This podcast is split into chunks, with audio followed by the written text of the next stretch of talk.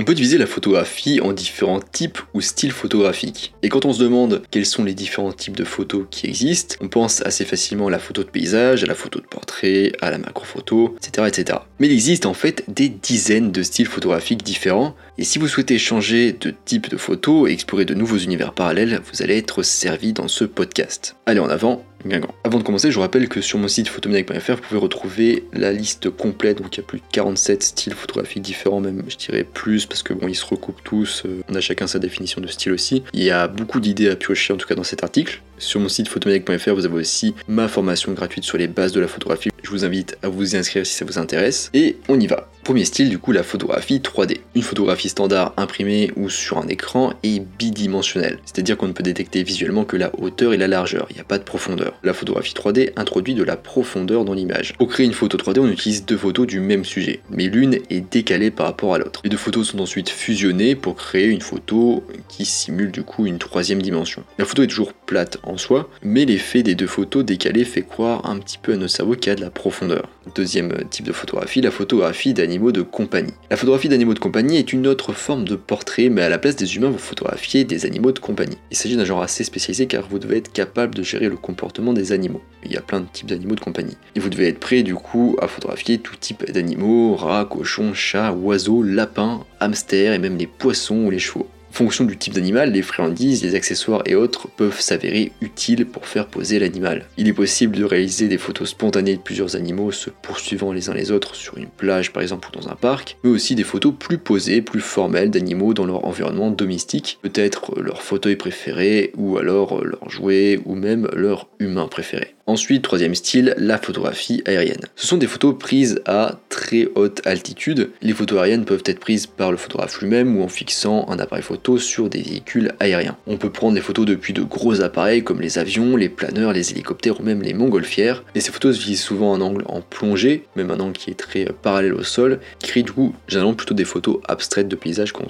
on est bien parallèle au sol. La photo par drone fait aussi partie de la photo aérienne. Dans ce cas, le photographe ne quitte jamais le sol. On a un drone ou un robot à qui est contrôlé à distance pour prendre de l'altitude et capturer des photos. On peut aussi considérer la photographie par satellite comme de la photo aérienne, mais je ne vous le cache pas, vous aurez du mal à pratiquer ce style. Donc dans ce cas, on a un satellite en orbite autour de la Terre qui prend des clichés à très haute altitude de certaines régions de la planète ou d'autres objets célestes. Ces photos peuvent être utilisées pour des prévisions météorologiques, les secours, également à des fins militaires ou encore pour mener des enquêtes géographiques pour capturer des images des résultats du réchauffement climatique et de l'observation de tout effet géologique. C'est beaucoup de i. Quatrième style, la photographie d'exploration urbaine. L'exploration urbaine, ou photographie urbex, se déroule autour et à l'intérieur de sites et de bâtiments abandonnés. Il s'agit d'un style urbain d'archéologie photographique. Ce genre intègre la photographie d'architecture, d'intérieur et d'extérieur, mais délabrée. On peut aussi l'allier dans un sens à la photographie de voyage, et comme il s'agit généralement de bâtiments anciens, délabrés ou à la structure douteuse, il est essentiel d'assurer sa sécurité. Souvent, ça lui oblige les photographes à pénétrer dans des propriétés privées, ce qui remet en question la légalité de ces prises de. Et c'est aussi un petit peu ce qui attire les foules. Il est fortement recommandé de faire des recherches avant de se lancer dans une séance de photographie urbex.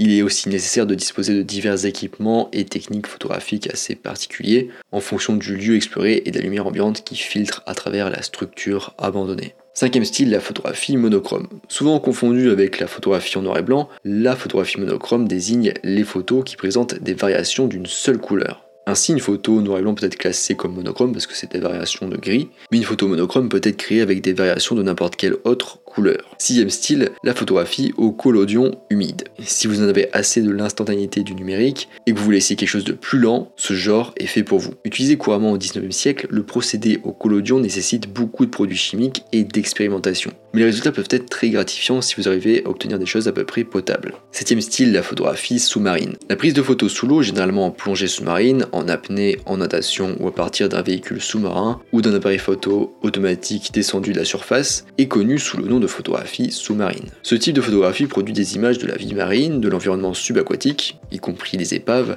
et ou de personnes pratiquant des activités sous-marines. L'équipement est un aspect très important de ce genre car les appareils photo ne sont généralement pas étanches par défaut et les conditions de prise de vue dans l'eau sont très différentes de celles que l'on peut avoir sur Terre. Ce genre de photographie est donc plus difficile à maîtriser, beaucoup moins accessible, déjà en raison des coûts du matériel, du fait qu'on doit aussi savoir plonger, tout en restant bien sûr en sécurité et sans abîmer l'environnement. Ensuite, il y a le style, donc les photographies créatives. Alors là-dedans, je vais te donner plusieurs en fait un peu style euh, bizarre, rigolo. Alors déjà, on a la photographie de glitch. Donc le mot glitch, ça peut être traduit par problème ou bug. C'est un genre très particulier qui nécessite l'introduction de défauts euh, forcés pour créer une photo. Un glitch peut être provoqué en endommageant ou en manipulant l'appareil photo ou en modifiant manuellement des données contenues dans un fichier. En fait, la photo, elle a l'air euh, d'être prise à partir d'un appareil photo abîmé. Quoi. La photographie à infrarouge. La lumière infrarouge est capturée par un appareil photo, un filtre ou relevée en post-traitement. La lumière, l'obscurité et les couleurs sont très différentes d'une photo standard. On peut la réaliser aussi bien en analogique qu'en numérique. Ensuite, toujours dans la photographie créative, on a la photographie kirilienne ou kirillian. Euh, elle a été découverte par erreur et certains pensent que cette technique permet de photographier l'âme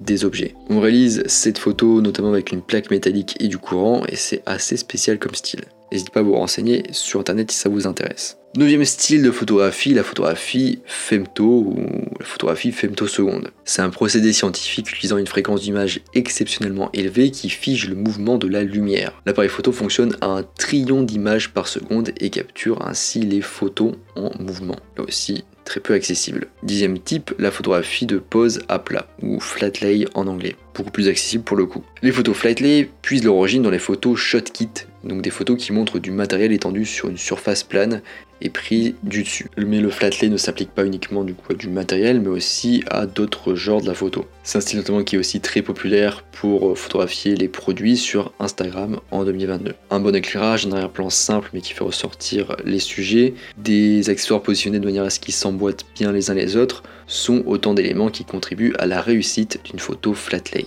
Onzième style de photographie, la photographie typologique. La photographie typologique n'est pas définie par un domaine particulier de sujet, mais plutôt par le processus et la présentation d'une série photographique. C'est l'étude des types ou la classification de sujets en fonction de leurs caractéristiques communes. Par conséquent, la photographie typologique vise à documenter des sujets qui sont similaires par leur nature ou leur thème, créant ainsi un ensemble visuel de photos à comparer, à contraster et à apprécier comme un tout. Ila et Bernd Becher ont réalisé des études photographiques approfondies de bâtiments et de structures industrielles. Le couple photographié pu classer les qualités formelles de leur sujet dans une grille bien ordonnée. Et aujourd'hui, une grande partie de la photographie typologique s'appuie sur leurs travaux. Voilà, on arrive à la fin de ce podcast. J'espère que vous avez découvert de nouveaux styles, que ça vous a inspiré, et que vous allez éventuellement vous essayer à de nouveaux styles. Je vous rappelle que sur mon site photomaniac.fr, vous pouvez retrouver un article beaucoup plus complet à ce sujet avec des dizaines de styles différents. Sur mon site, vous pouvez aussi accéder à ma formation gratuite sur les bases de la photographie. Je vous invite à vous inscrire si ça vous intéresse. Moi, je vous citer à vos nouveaux styles et je vous dis à bientôt sur les internets mondiaux.